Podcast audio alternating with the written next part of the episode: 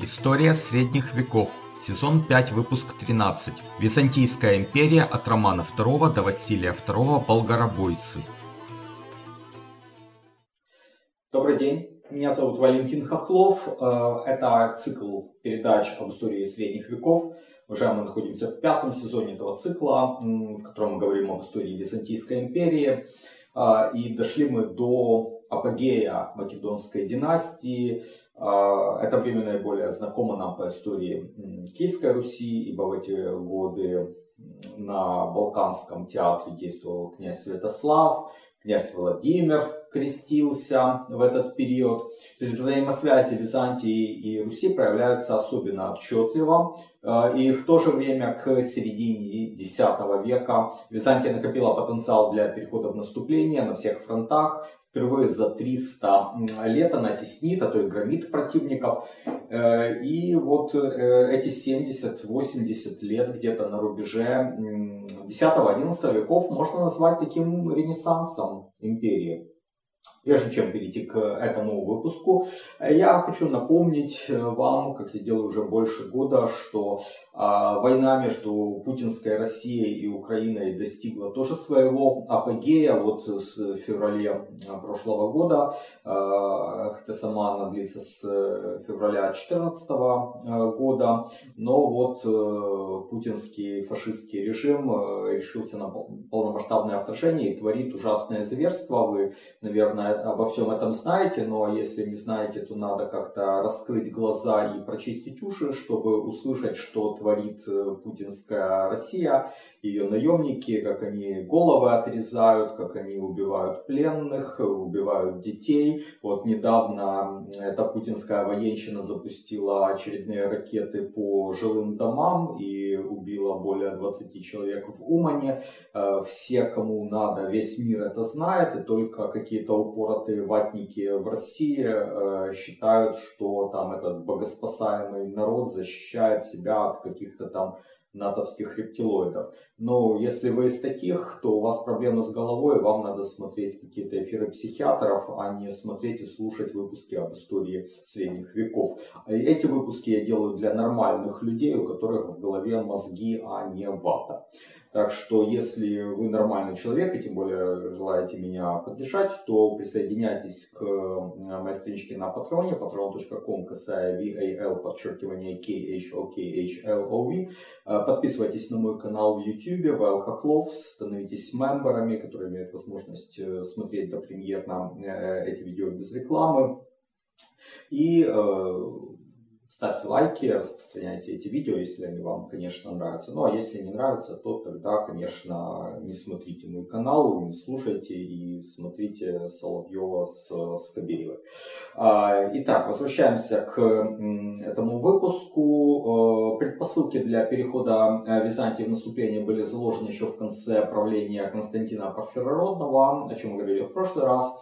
Реализация их наступила при э, сыне этого императора, при Романе II, который начал править в 959 году. Ему было 21 год, то есть довольно молодой человек еще. В его э, царствование всеми делами заправлял Евнух Иосиф Вринга, э, который задумал предприятие громадной важности отвоевания Крита. Уже я говорил, что Крит это очень важно было для э, Византийской империи. Это такой ключевой э, остров к югу э, от, от, э, между Эгейским и Средиземным морями и компанию эту ну, предпринимать хотели еще при Константине Парфирородном, тогда ничего не получилось. И вот в Ринга начинают планировать компанию большую на лето 960 года. Для командования войсками он привлекает лучшего полководца империи Никифора Факу. А, младшего, о котором мы тоже говорили в прошлый раз, он как раз вот выдвигается в конце правления Константина Порфирородного.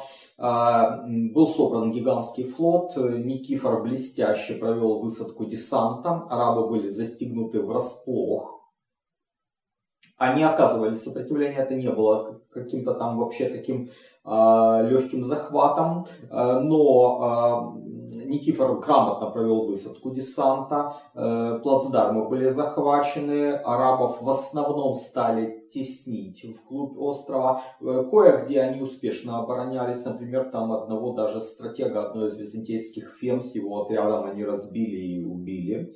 Э, но в основном византийцы смогли закрепиться и смогли оттеснить арабов их э, главной крепости, которая называлась Хандак.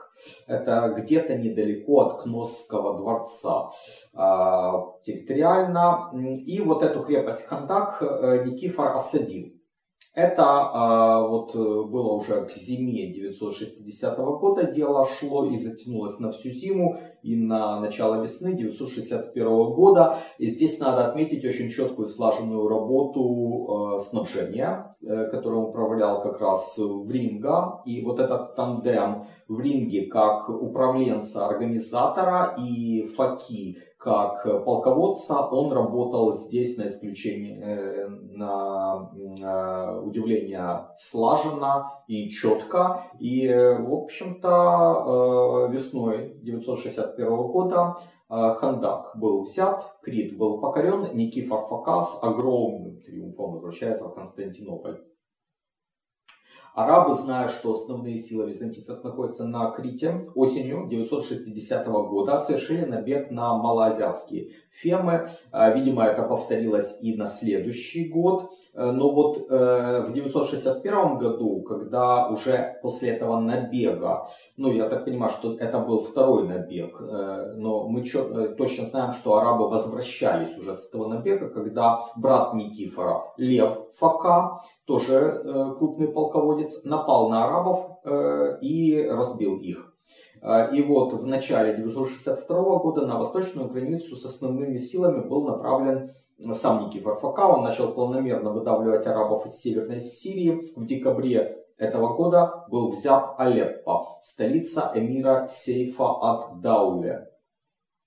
Однако тому пришел на помощь эмир Дамаска. С другой стороны, в начале 963 года умер император Роман II, и Никифор Фока отступил в Малую Азию. А, о смерти императора, которому было тогда ну, где-то 25 лет, есть версия, что он был отравлен собственной женой, которую звали э, Феофано. Это была утонченная, красивая, но порочная женщина. И э, в браке у них родилось уже двое сыновей. Э, очень маленьких, младенцы еще были. Э, и, возможно, вот Феофано решила править э, сама, как регент при своих сыновьях, и отравила мужа. Но это только версия, доказательств нет. Но вот 15 марта 963 года Роман II умирает, и вот как раз его два малолетних сына получают э, бразды правления. Василий II и Константин восьмой. Им было, соответственно, 4 и 2 года. А, регентом стала их мать Феофано, но реальная власть осталась в руках Евнуха Иосифа в ринге. И он опасался Никифора Факу, потому что тот был очень популярен, тот был полководец. Евнух не мог претендовать на трон, а полководец, особенно популярный, такие случаи уже бывали, э, мог захватить власть. И поэтому в ринга отдал приказ ослепить этого великого полководца, когда тот вернулся в Константинополь, но приказ не был выполнен, потому что Никифор был предупрежден, он укрылся в соборе Святой Софии, за него заступился патриарх, в итоге Никифора отослали обратно к армии. Это, конечно, довольно странное решение, э, но Вринга решил настроить против Никифора его самого талантливого э, помощника, тоже крупного военачальника Иоанна Цимисхе. Этот вот Иоанн происходил из армянского рода. Э, греки называли его Куркуас, а по-армянски это Гурген. То есть это внучатый племянник того Иоанна Куркуаса, который был крупным полководцем предыдущей эпохи, еще при э, романе Лакопине. Но вот на тот момент Цимисхий сохраняет верность Никифору Факе, он раскрывает интриги в ринге и в итоге Никифор Фока э, объявляет себя императором. Ну, то есть он совершил переворот в июле 963 года и стал Никифором II. Э, в августе, э, через месяц, он вступает в столицу и сочетается браком с Феофано. Э, не знаю, это было против ее воли, или она не сопротивлялась, или как бы тоже хотела этого брака. Но этот брак дал законное основание Никифору стать императором. Вринга был свергнут, и этому способствовал еще один евнух, Василий, это э, сын Романа Лакопина. Ну, у Романа Лакопина были э, собственные сыновья, а Василий был его побочным сыном. И Роман этого побочного сына еще в э, младенчестве оскопил, сделал евнухом, чтобы тот был таким вот дворцовым прислужником. И он достиг высшего сана паракимомен. А, ну, это вот такое греческое сложное слово, а проще говоря, говоря постельничий. Постельничий, на самом деле, это э, в римское время был префект священной опочивальни. Очень важная должность. Э, да вообще постельничий тоже важная должность и в средние века была при дворах европейских монархов. Это люди, которые оберегали сон э, монарха, имели право э, быть вооруженными вот, при спящем монархе. Так что это был очень близкий такой человек для любого императора. И еще при Константине VII, Константине Парфирородном, Василий Лакопин, который был его ну, скажем так, братом его жены, потому что Константин Парфирородный был женат на дочери Романа Лакопина. Так вот, этот Василий был его постельничем. Но затем с этой должности его отстранили как раз благодаря интригам Иосифа в ринге. И тут вот представился удобный случай для Василия Лакопина э, отомстить. Э, и вот он э, как бы в рингу свергли, и он вернулся на должность Паракимомина. И долго еще э, был при прям нескольких императорах. Э, далее, в 964-965 году, э, годах Никифор Фока продолжает сирийскую кампанию против того же эмира Сейфа ад-Дауля. Параллельно еще один из византийских военачальников высаживается на Кипре и захватывает этот остров. По-моему, тоже очень важное мероприятие. К сожалению, не знаю, кто это был ну, из военачальников, но, как по мне, то захват Кипра э, сопоставим с захватом Крита. И э, это, вот, э, это событие дало возможность византийцам уже гораздо более активно действовать на побережье Сирии. Сам Никифор Фока в 966 году идет восточнее, он идет на север Междуречья, э, вот старая граница Персии и Византии в Месопотамии, там такие крепости, как Дара, Миссиби, Амида. Э, но вот э, эмир Сейф ад-Даули умирает как раз в это время, и император переориентируется обратно на север Сирии. Он под Алеппо громит арабов, но сам город он не осадил, он его обошел и пошел к побережью. А на побережье находится ключевой город в Сирии тогдашний, это Антиохия э, или Антиохия, по-разному ударение стоят. Ну, там дальше такие события происходили не совсем э, понятные. Там вроде бы Никифор отбывает в Константинополь, оставляет э, других военачальников осаждать э, Антиохию. Э, и это два таких военачальника, Михаил Вурца и Петр Фока. И в октябре 969 года они берут Антиохию. Э, возможно, Никифор вернулся к войску, возможно, нет, но точно вот осада и взятие связаны с именами этих двух полководцев. Э, также Петр Фока в конце ноября захватывает и Алеппо. То есть это грандиозный триумф Византии, э, отвоевание таких важных городов в Северной Сирии. То есть такой возврат империи на те земли, которые были утрачены еще при Ираклии Первом.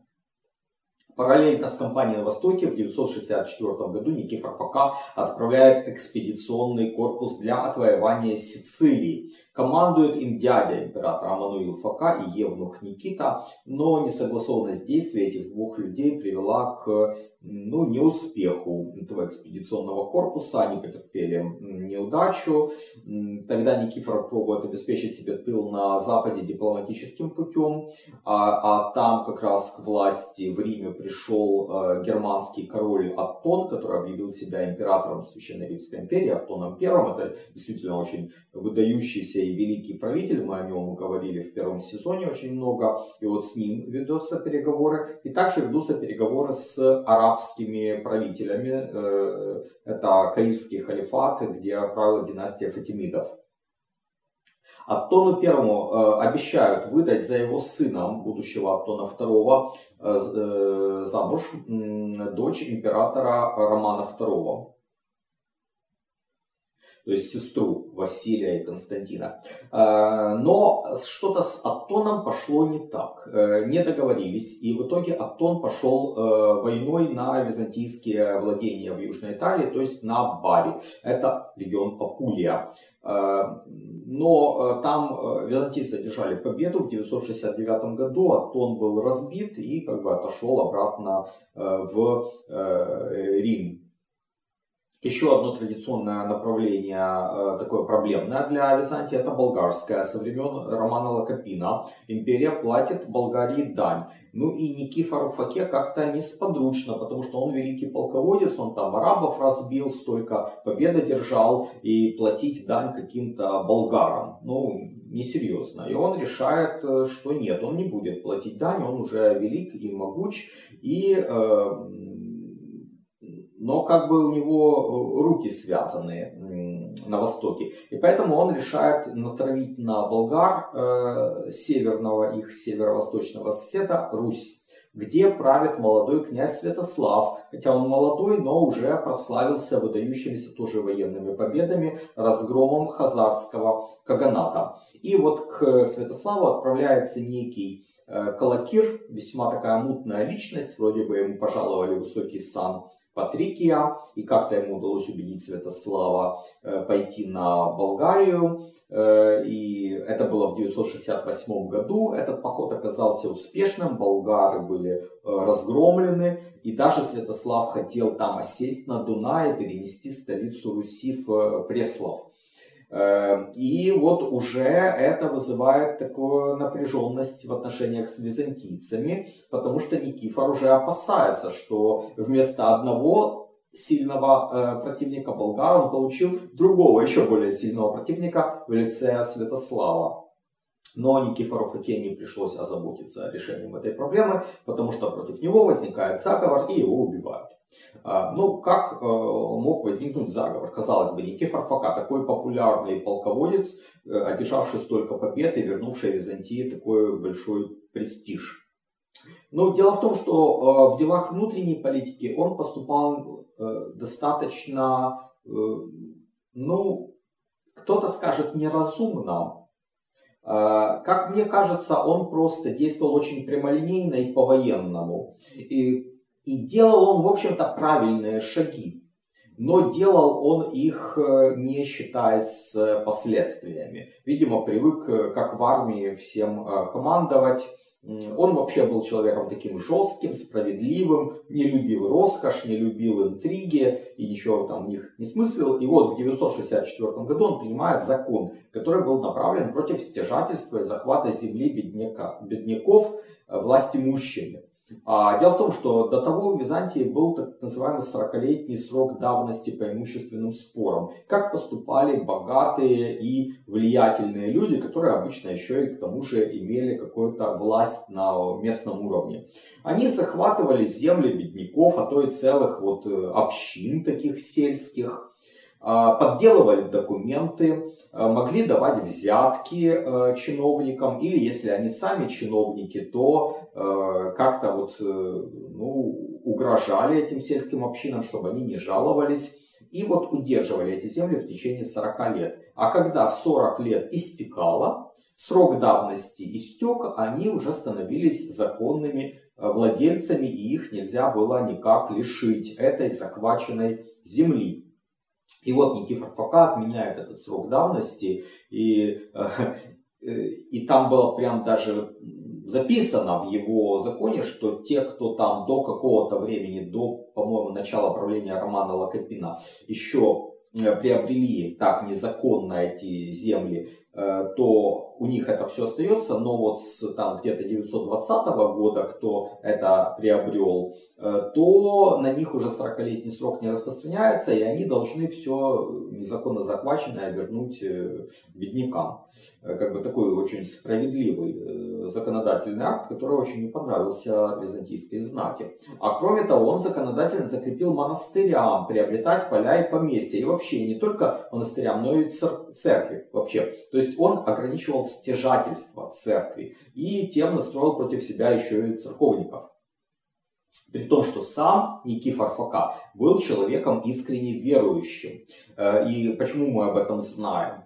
Э, потому что был такой э, там на севере Малой Азии монах Афанасий в Трапезунде, ну то есть на Черноморском побережье. Вот этот Афанасий, еще когда он был там монахом в Трапезунде, привлек внимание Никифора Фоки, они как-то там сошлись, Никифор Фока его очень уважал, и этот Афанасий потом переместился на Афон, и основал там небольшую общину монашескую. Из этой общины выросла Афонская лавра ни много ни мало. А почему она выросла? Потому что Никифор Фока дал Афанасию денег на то, чтобы тот основал на Афоне монастырь большой. Там э, что-то уже, конечно, были монашеские такие общины, но вот именно что-то такое большое, это как раз при Никифоре Фоке, благодаря его деньгам. Это вот та знаменитая Афонская лавра.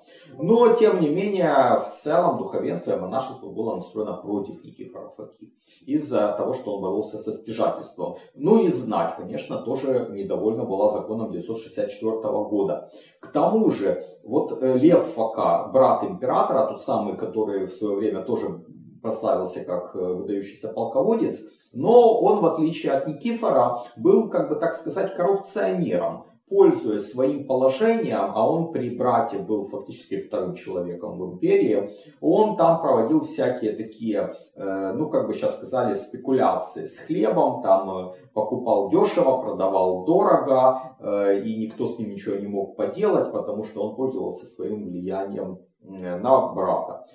Плюс Никифор вроде бы наскучил своей супруги Феофано, которая сошлась как раз с Иоанном Цимисхием. И есть даже версия, что они стали любовниками, но это опять же э, не э, доказано, но возможно.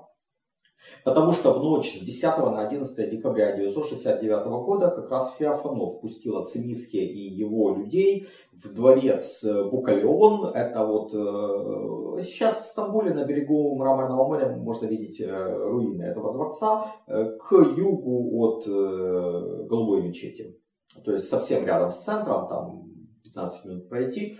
Э, но это был любимый дворец тогда императоров, он на берегу моря стоял, и Никифор пока там спал, а э, вот заговорщики вошли э, и жестоко убили, причем там как-то они его даже вроде бы и мучили.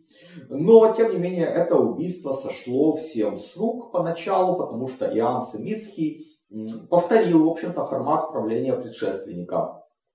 То есть он выдающийся тоже полководец, он захватил власть малолетних, ну, детей. Они уже не младенцы, но еще мальчики, Василий Константин. Он как бы задвинул тоже на задний план, э, а сам стал править, как до него правил Никифор Фока. И тоже собирался жениться на э, Феофано.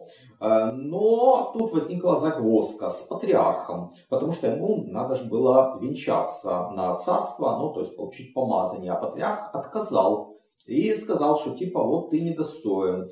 А что нужно сделать, чтобы стать достойным? Во-первых, надо изгнать э, Феофано, эту вот блудницу из дворца. Далее, надо покарать убийц Никифора Факи и надо отменить закон против стяжательства. Вот тот закон 1964 года.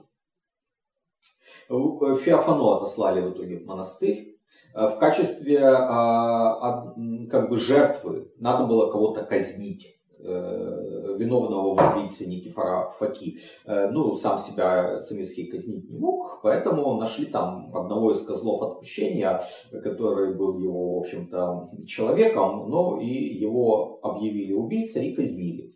Ну а законы Никифора Фоки благополучно отменили. Более того, Цимиский пытался всячески задобрить знать и народ. Ну, знать, понятно, уже было довольно. Закон 964 года отменили. Народу раздавали хлеб, там всякие знать еще привилегии достались. Короче, все были довольны э, Иоанном Цимискием, и тот стал вот так вот править. К тому же он начал разгребать некоторые завалы, которые от Никифора Фоки остались. Во-первых, он возобновляет переговоры с Аттоном Первым. И вот как раз э, при Цимисхе э, осуществляется тот брак э, сына германского императора и дочери Романа II. Вот уже около 20 лет я увлекаюсь историей средних веков, читаю книги и смотрю передачи, а недавно начал и сам создавать видео и подкасты на эту тему – это мое хобби, и я создаю контент совершенно бесплатно. Но если у вас есть желание и возможность поддержать мой труд материально, то присоединяйтесь к моему сообществу на сайте Patreon. Оно называется по моему имени Вэл Хохлов. patreon.com касая VAL подчеркивание KHO KHLOV.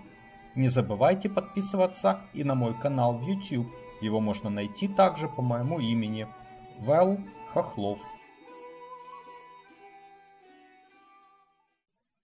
Далее, Цимиский перебрасывает войска с востока во Фракию для борьбы с э, Святославом и идет в поход. И командует византийским войском два полководца, Варда Склир и Петр Фока. И вот здесь есть две версии, которые друг с другом плохо стыкуются, но мы попробуем их как-то состыковать. Византийская версия гласит, что в 970 году Варда Склир разбил русское войско под Аркадиополем, после чего Святослав был вынужден отступить в Болгарию, прямо на север Болгарии, в район Доростола или Силистрии. А русская версия в русских летописях гласит, что наоборот, Русь победила э, византийцев, и после этого Святослав захватил Филиппополь и Адрианополь, и даже пошел на Царьград. Но греки откупились. И Святослав взял дань и тогда уже спокойно отошел в Болгарию. И есть только один, э, одна возможность как-то эти две версии э, друг друга противоречащие соединить непротиворечиво. А, потому что, возможно, было два события. А, неизвестно еще в какой последовательности, потому что полководцев было двое. И Святослав, вероятно, если победа была, то он разбил Петра Факу Э, и поэтому продвинулся затем в сторону Константинополя. А, а потом он мог потерпеть поражение от Варды Склира. Или же наоборот, сначала Варда Склир Святослава разбил, но не до конца, а потом Святослав разбил уже Петра Фоку. Э, почему мы точно знаем, что Святослав Варду Склира не разбивал? И почему он мог продвинуться? В этом вот 970 году к Константинополю. Э, дело в том, что Вардус Клира э, из э, европейской части отозвал Цимисхий и перебросил в Малую Азию, потому что там поднял мятеж Лев Фака, вот тот брат Никифора Фуки, о котором уже я рассказывал. И мятеж этот был как раз в 970 году, по-моему, летом подавлен. Льва Факу ослепили, его старшего сына ослепили, а вот младший сын Варда Фака был сослан.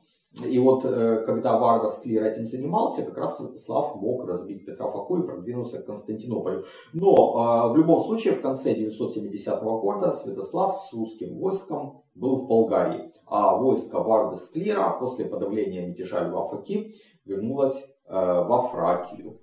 На весну 971 года Иоанн Семисхий задумал наступление на Святослава.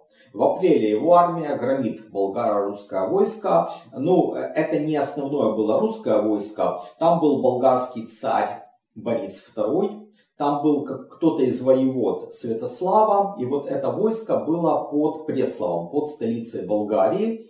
Э, или даже в самой столице. И вот Семицкий пошел туда и разбил это войско и осадил Преслов и в итоге взял его. Борис II был пленен, вынужден был подчиниться власти Цимиския и его отослали в Константинополь. А сам Святослав находился севернее, в Силистрии. Это город на Дунае, ну как бы на границе нынешних Румынии и Болгарии.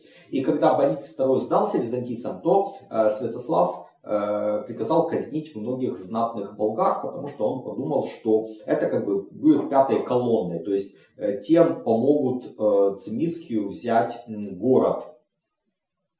Но вот после Пасхи 971 года византийцы подходят к этому городу, к Селистрии, и происходит первое сражение под стенами этого города, и греки имеют преимущество, ну как, относительное преимущество, то есть Святослав не разгромлен, он отошел э, за стены города. Э, три месяца потом длилась осада. Э, ну, конечно, э, было сложно, потому что греки все-таки имели преимущество. В июле еще Святослав попытался дать им сражение под стенами Силистрии. И тоже оно завершилось без какой-то победы э, одной из сторон, но преимущество было у византийцев. И поэтому Святослав был вынужден пойти на переговоры с Иоанном Цимисхием, э, на переговоры в слабой позиции, скажем так. Э, он был вынужден покинуть э, Болгарию вместе с вот, войском Руси и уйти в Киев. Но по пути, как известно, на Днепровских порогах Святослав был убит. По результатам войны 971 года Византия закрепилась на востоке Болгарии. Царь Борис II был отправлен пленником в Константинополь. Независимые независимые болгарские владения остались только далеко на западе. А в 973 году умер император Аттон I, к власти там пришел его сын Аттон II, который как раз вот был женат на византийской принцессе. Ситуация на западе также стабилизировалась. Э, и тогда Иоанн Циминский переносит фокус своего внимания на восток, где ну, вот за эти годы он э, дела несколько подзапустил. Он отстраивает стены Антиохии, командование там получает э, Михаил Ворца, уже упоминавшийся. И далее Цимиский, который был сам армянского происхождения, завязывает хорошие отношения с царем Армении Ашотом III. Далее используют земли Армении для прохода византийских войск в Месопотамию. В 974 году берет Ниссибе. В 975 году предпринимает поход в Сирию и Палестину. Доходит до Бейрута и Кесарии. А, в достаточно хвастливом письме к Ашоту III, которое цитирует в своей книге Успенский, Иоанн Смисхий похваляется тем, что Финикия, Сирия и Палестина освобождены им от власти мусульман. Ну, скорее всего, это преувеличение, но успехи византийцев в кампании 974-975 года, несомненно, были. И развивая их, Иоанн Семиский планировал кампанию 976 года, но осуществить ее не сумел, потому что в январе того года умер. Я напомню, что и Никифор Фока, и Иоанн Смитский правили, оттеснив, но не заложив сыновей Романа II, Василия и Константина. И вот в 976 году старшему из братьев Василию исполнилось 18 лет. И он вошел в тот возраст, когда, в общем-то, мог править самостоятельно. Но ведущий полководец э, того времени, вот упоминавшийся уже Вардас Клир, попробовал э, воспроизвести уже вот тот паттерн, который мы наблюдали до того. Занять трон, э, правя не, не сложив, но оттеснив Василия Константина и правя вот сам, как его предшественники. Ну, он же тоже великий полководец. Но в этот раз э, такое не удалось. Э, у Василия II, ну, 18-летний юноша, еще, в общем-то, э, не слишком самостоятельный, у него была хорошая опора в лице Евнуха Василия Лакопина, который все продолжал находиться в той же должности Паракимомина еще вот с тех времен, когда он как бы способствовал свержению э, своего предшественника этого в ринге. А, и вот э, этот Василий Лакопин был искушен в интригах, и он как бы Варду Склера переиграл. Варду Склера отправили в Армению на Восточный фронт. Ну, там, конечно, он поднял мятеж.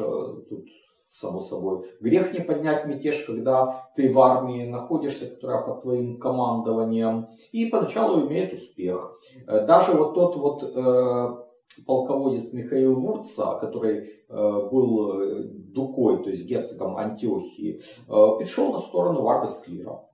Но вот Василий Лакопинов в 977 году отправил войско во главе с другим прославленным генералом Петром Факой, который тоже уже неоднократно упоминался. Но Вардасвир разбил это войско, а сам Петр Фака погиб. Э, после этого казалось бы, что уже дорога на Константинополь открыта. Тем более, что и флот Фемы Киверотов перешел на сторону мятежников. И вот весной 978 года казалось, что Варда Склир достиг успеха потому что он идет на Константинополь, и ситуация действительно критическая, но Василий Локопин проявил выдающиеся качества, он нашел правильных людей. Один из них, кстати говоря, Мануил Камнин, Эм, кстати, вот от него, э, от его сына происходит этот славный род, э, о котором мы будем говорить в следующих выпусках. Так вот, этот Мануил Камнин был поставлен во главе гарнизона Никеи, а этот город прикрывал Константинополь с востока. И очень долго э, Вардасклир осаждал Никею, потерял много времени, взял в итоге Никею, но к этому времени Василий уже во-первых, э, разбил флот кивериотов на море, а во-вторых, выпустил из заключения Варда Факу. Варда Фака это сын Льва Факи, который, я напоминаю, поднял в свое время мятеж. Это вот фактически Варда Фака это племянник Никифора Факи. И вот этот мятеж был подавлен э, Вардой Склиром. А, и поэтому Варда Фака, конечно, был его естественным противником, но сам был выдающимся тоже полководцем. И вот Варда Фака отправляется на восток, там заключает союз с грузинским царем Давидом, и Варде Склиру приходится э, отходить от Константинополя, двигаться на восток. Они с Вардой Факой, то есть два Варда, сходятся, э, два войска, а два предводителя сходятся в поединке, решают выяснить отношения вот путем поединка. И Варда Фака э, Варду Склира оглушил Э, Варда Сквир упал, подумали, что он погиб, его войско разбежалось, все, Варда пока эм, празднует победу, но рано на самом деле, потому что Варда Склир э, не погиб, он был только оглушен, он потом пришел в себя, э, бежал с поля боя, бежал к аббасидам в Багдад и еще потом вернется.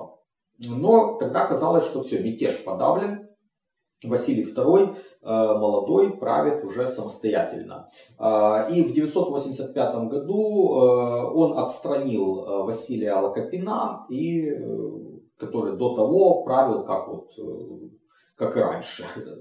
А, ну, теперь Василий II уже э, этого Евнуха отстраняет и сам э, начинает управлять. И первое его дело – поход против болгар в 986 году. А, ну, на самом деле же мы помним еще при Иоанне Цимиске болгарское царство пало, и царь Борис был перевезен в Константинополь. Э, но вот восточная Болгария, она была под византийцами, а на западе там были де-факто независимые болгарские князья. И вот одни из них, там был такой род э, Камитополов, они правили в районе Ахридского озера. Это сейчас самый запад Болгарии, но в основном это Северная Македония. Это такая горная уже часть. И вот Василий II э, идет в поход на них и осаждает город Сердику. Это нынешняя София столица нынешней Болгарии. А, и вот там Самуил Камитопол обходит Василия II с тыла, и э, Василию приходится идти как бы отступать, и при отступлении он был разгромлен, сам там чудом бежал. В общем, Самуил Камитопол, конечно, возвысился. Там были и другие братья, но в итоге Самуил одного из них разбил в бою и убил. Это вот Аарон. Э, ну и в результате Самуил сам стал единолично править как царь Болгарии. А, но тогда же, в 986 году, Вардасквир вернулся из своего изгнания и попытался поднять восстание. Против него опять отправили Варду Факу.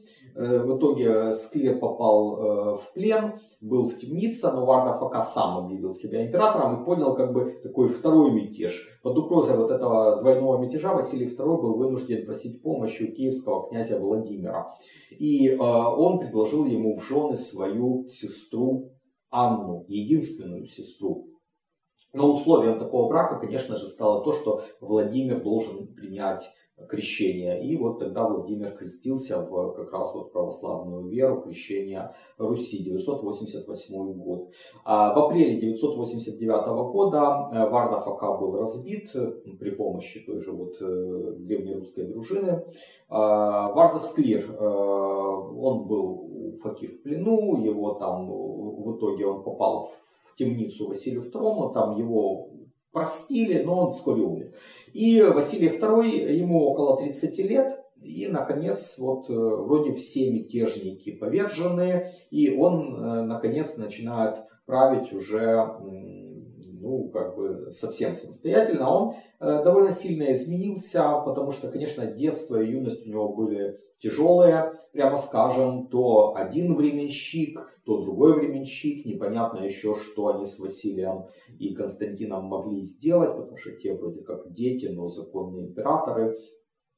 Но он все там это пережил, пережил кучу мятежей, пережил этот неудачный поход на Болгарию.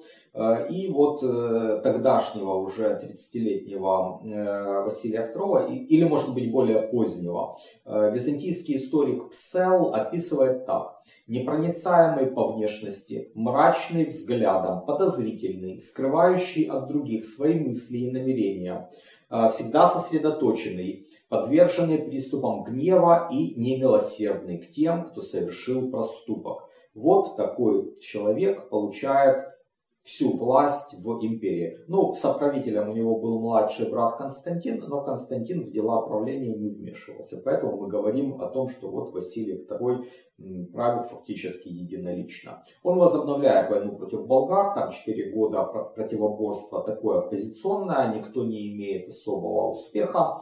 Затем в 995-996 годах император отвлекается на восточные дела, об этом мы еще поговорим потом возвращается в 997 году, и тогда вот Самуилу э, Болгарскому наносит чувствительное поражение уже. Затем Василию вновь надо обратить внимание на восток, он опять туда уходит, и кампания против болгар приостанавливается, а возобновляется только в 1001 году. Но здесь Василий II действует по-византийски. Коварством, подкупом, переговорами, дипломатией, посулами, э, обещанием всяких чинов, э, он переманивает на свою сторону болгарскую знать.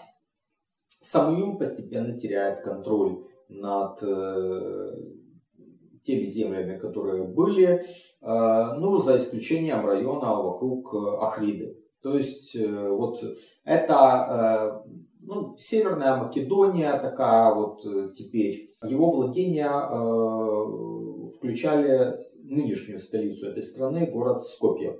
Э, но и этот город вследствие измены был сдан византийцам. И тогда Самуил сосредоточился на том, чтобы перекрыть горные перевалы и проходы дальше вот вглубь э, вот, нынешней Северной Македонии и в сторону Адриатики. То есть он как бы центр болгарских владений фактически был перенесен на нынешнюю Северную Македонию и Албанию, туда ближе к Адриатике уже. И довольно долго это удавалось удерживать там в горах, но вот на 1014 году византийский полководец э, Никифор Ксифия по горным тропам э, провел войска в тыл Самуилу, и армия Самуила попала в котел. То есть их с двух сторон окружили византийцы, у горы Беласицы, и там э, э, был разгром там э, не столько было большое сражение, сколько вот такой классический котел, когда окружение со всех сторон и э, армия сдается массово. 15 тысяч болгар попали в плен,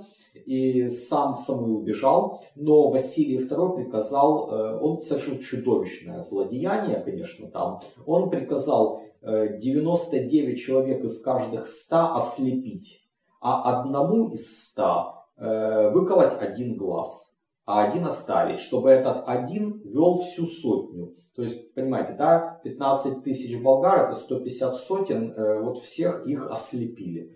Э, и из-за этого он, э, император Василий, был прозван болгаробойцей. Царь Самуил не выдержал такого э, поражения, но, наверное, еще больше он не выдержал вида вот этих искалеченных своих соплеменников, и он вскоре умер.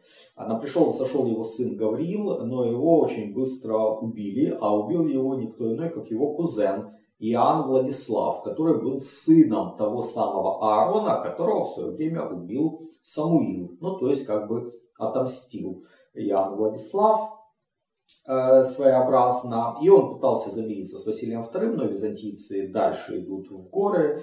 Э, в, 900, э, 1016 году они занимают уже область вокруг Ахриды. Иоанн Владислав перемещается еще западнее, в Албанию нынешнюю, к Адриатике, пытается захватить приморский город Драч, Дурацо, Дирахиум но это ему не удается, и при осаде Драча он был э, убит каким-то неизвестным наемным убийцей.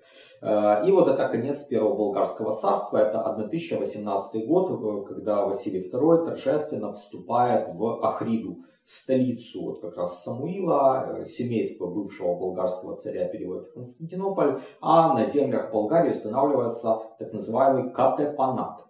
Вообще, э, сам правовой режим Катепаната, он довольно интересен. Мы раньше сталкивались с таким термином, как экзархат. Это еще со времен Юстиниана первого, там в Италии был экзархат, в Египте был экзархат. А Катепанат это нечто подобное. Э, в чем отличие от обычных византийских провинций, то есть фем?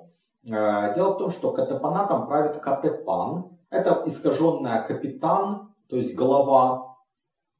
Э, но, вот, э, э, но при этом само внутреннее устройство катепаната и законы, которые там действуют, они сохраняются местные. Для Болгарии это болгарские, а первый катепанат был учрежден в Южной Италии, в Баре как раз. И там был, э, были законы лангобардские. То есть люди там живут по своим законам, а не по византийским.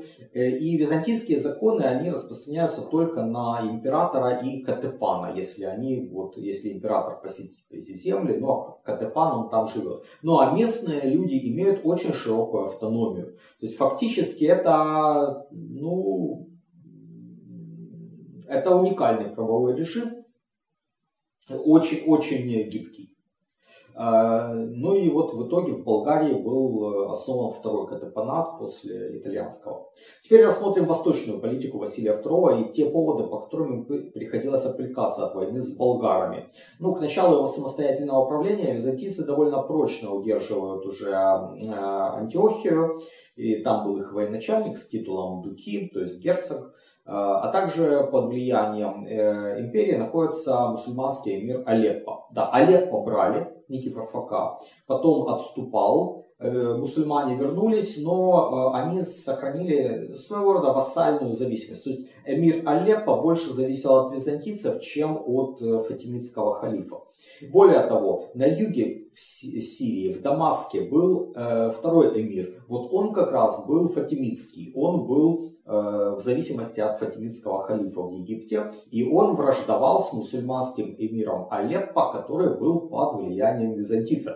Э, и вот, в частности, один из набегов э, эмира Дамаска на Алеппо, это 900 990, наверное, четвертый год или третий, он вызвал э, то, что Василий II был вынужден спешно перебрасывать основное свое войско из Болгарии. И вот эта кампания 994-995 года, порядка 40 тысяч войска пришлось из Болгарии перебросить на север Сирии.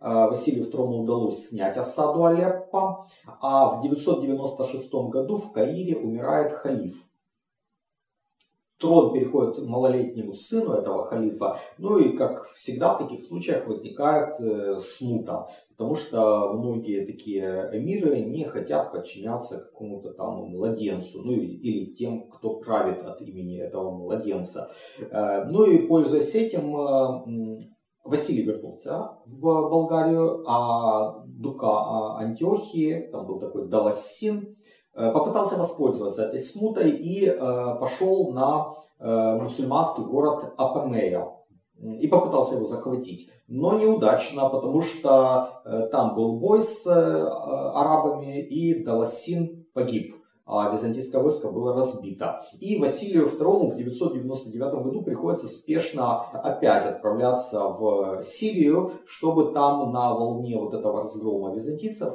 а, мусульмане, не воспользовавшись случаем, отвоевали те земли Северной Сирии, которые были под византийским контролем.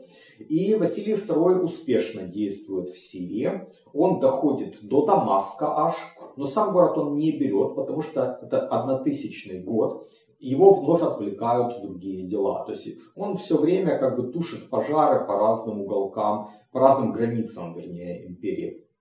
Дело в том, что на Пасху тысячного года э, грузинский царь Давид был отравлен. Причем не просто его отравили, его отравил архиепископ Илларион, давая царю святое причастие на Пасху, на минуточку. Вот так. А почему это произошло? Потому что царь Давид был сторонником византийцев. А Илларион был сторонником так называемой национальной партии, которая была против византийцев. И Василию II пришлось вести свое войско к границам Грузии и Армении, чтобы навести порядок. Потому что, ну, на самом деле, мы сейчас говорим, вот Грузия есть и есть Армения. А тогда там не было единого царства. Там в Грузии было несколько царей и в Армении несколько царей. Они все из рода Багратидов были, но они абсолютно разные люди.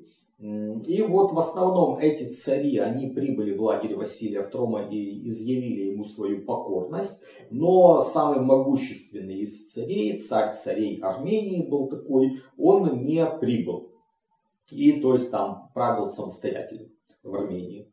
А, ну, замерение Грузии тоже было временным, потому что в 1018 году там вспыхнуло восстание, и Василию II опять пришлось идти туда а, походом, и он довольно хитро планирует эту кампанию, делает вид, что идет в Антиохию, а на самом деле идет туда к Трапезунду, и вторгается в Грузию в 1021 э, году довольно успешно, то есть приводит к покорности э, того царя, который восстал против него, Э, замерил он в 1022 году Грузию.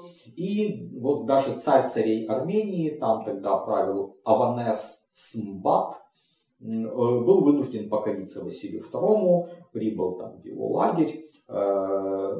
Василий II оставил этого Аванеса Смбата на троне пожизненно, но с условием, что когда тот умрет, то Армения станет византийской территорией, то есть присоединится к империи. И э, Аванес Смбат э, прожил до 2040 года, э, но потом там тоже было не все так прямо благополучно для византийцев, но это уже произойдет в следующее царствование. А вот к 1022 году Василий II на вершине своего могущества, всех он по периметру почти всех разбил, покорил, привел послушанию. И вот это такая наивысшая точка э, развития э, Византии, наверное, после э, персидских походов Ираклия первого. То есть вот такой апогей правления царей Македонской династии. Но этот апогей, конечно же, близок к началу заката. Я тут много деталей второстепенных деталей правления Василия II опускаю. Там он много где тоже воевал, мы это видим такие лакуны временные в этом повествовании, но они для нас не играют большой роли. Играла бы, возможно, большую роль э, э, ситуация в Южной Италии, потому что как раз в это время там начинается нормандское завоевание, но об этом у меня был подробный выпуск в первом сезоне, это выпуск номер 25, поэтому я сейчас Не буду повторяться и про итальянские дела вообще ничего не рассказываю, кроме того, что вот как раз там византийцы ну, как бы вынуждены были отступать под натиском норманов. Ну, не всегда там были ситуация была с переменным успехом, но в основном э, в итоге это закончилось тем, что норманы византийцев-то вытеснят. А Василий II уже стар, ему на тот момент около 70 лет, но вот он планировал э, как раз вмешаться в итальянские дела, планировал экспедицию на Сицилию. Но в ходе подготовки этого мероприятия этот великий византийский император умер. Это было в декабре 1025 года. И, скажем так, э, после этого начинается уже закат и Македонской династии, ну и вскоре закат Византийской империи. Но об этом мы будем говорить в следующих выпусках. А пока я благодарю вас за внимание. Напоминаю, что у меня есть Patreon, patreon.com, касая VAL, подчеркивание KHOKHLOV. Э, присоединяйтесь, э, если у вас есть такое желание и возможность. Также подписывайтесь на мой YouTube канал Вэлл Хохлов, э, ставьте лайки, распространяйте эти видео. Ну и надеюсь, что вы будете зрителями и дальше. Так что на этом я с вами прощаюсь. До свидания, до новых встреч.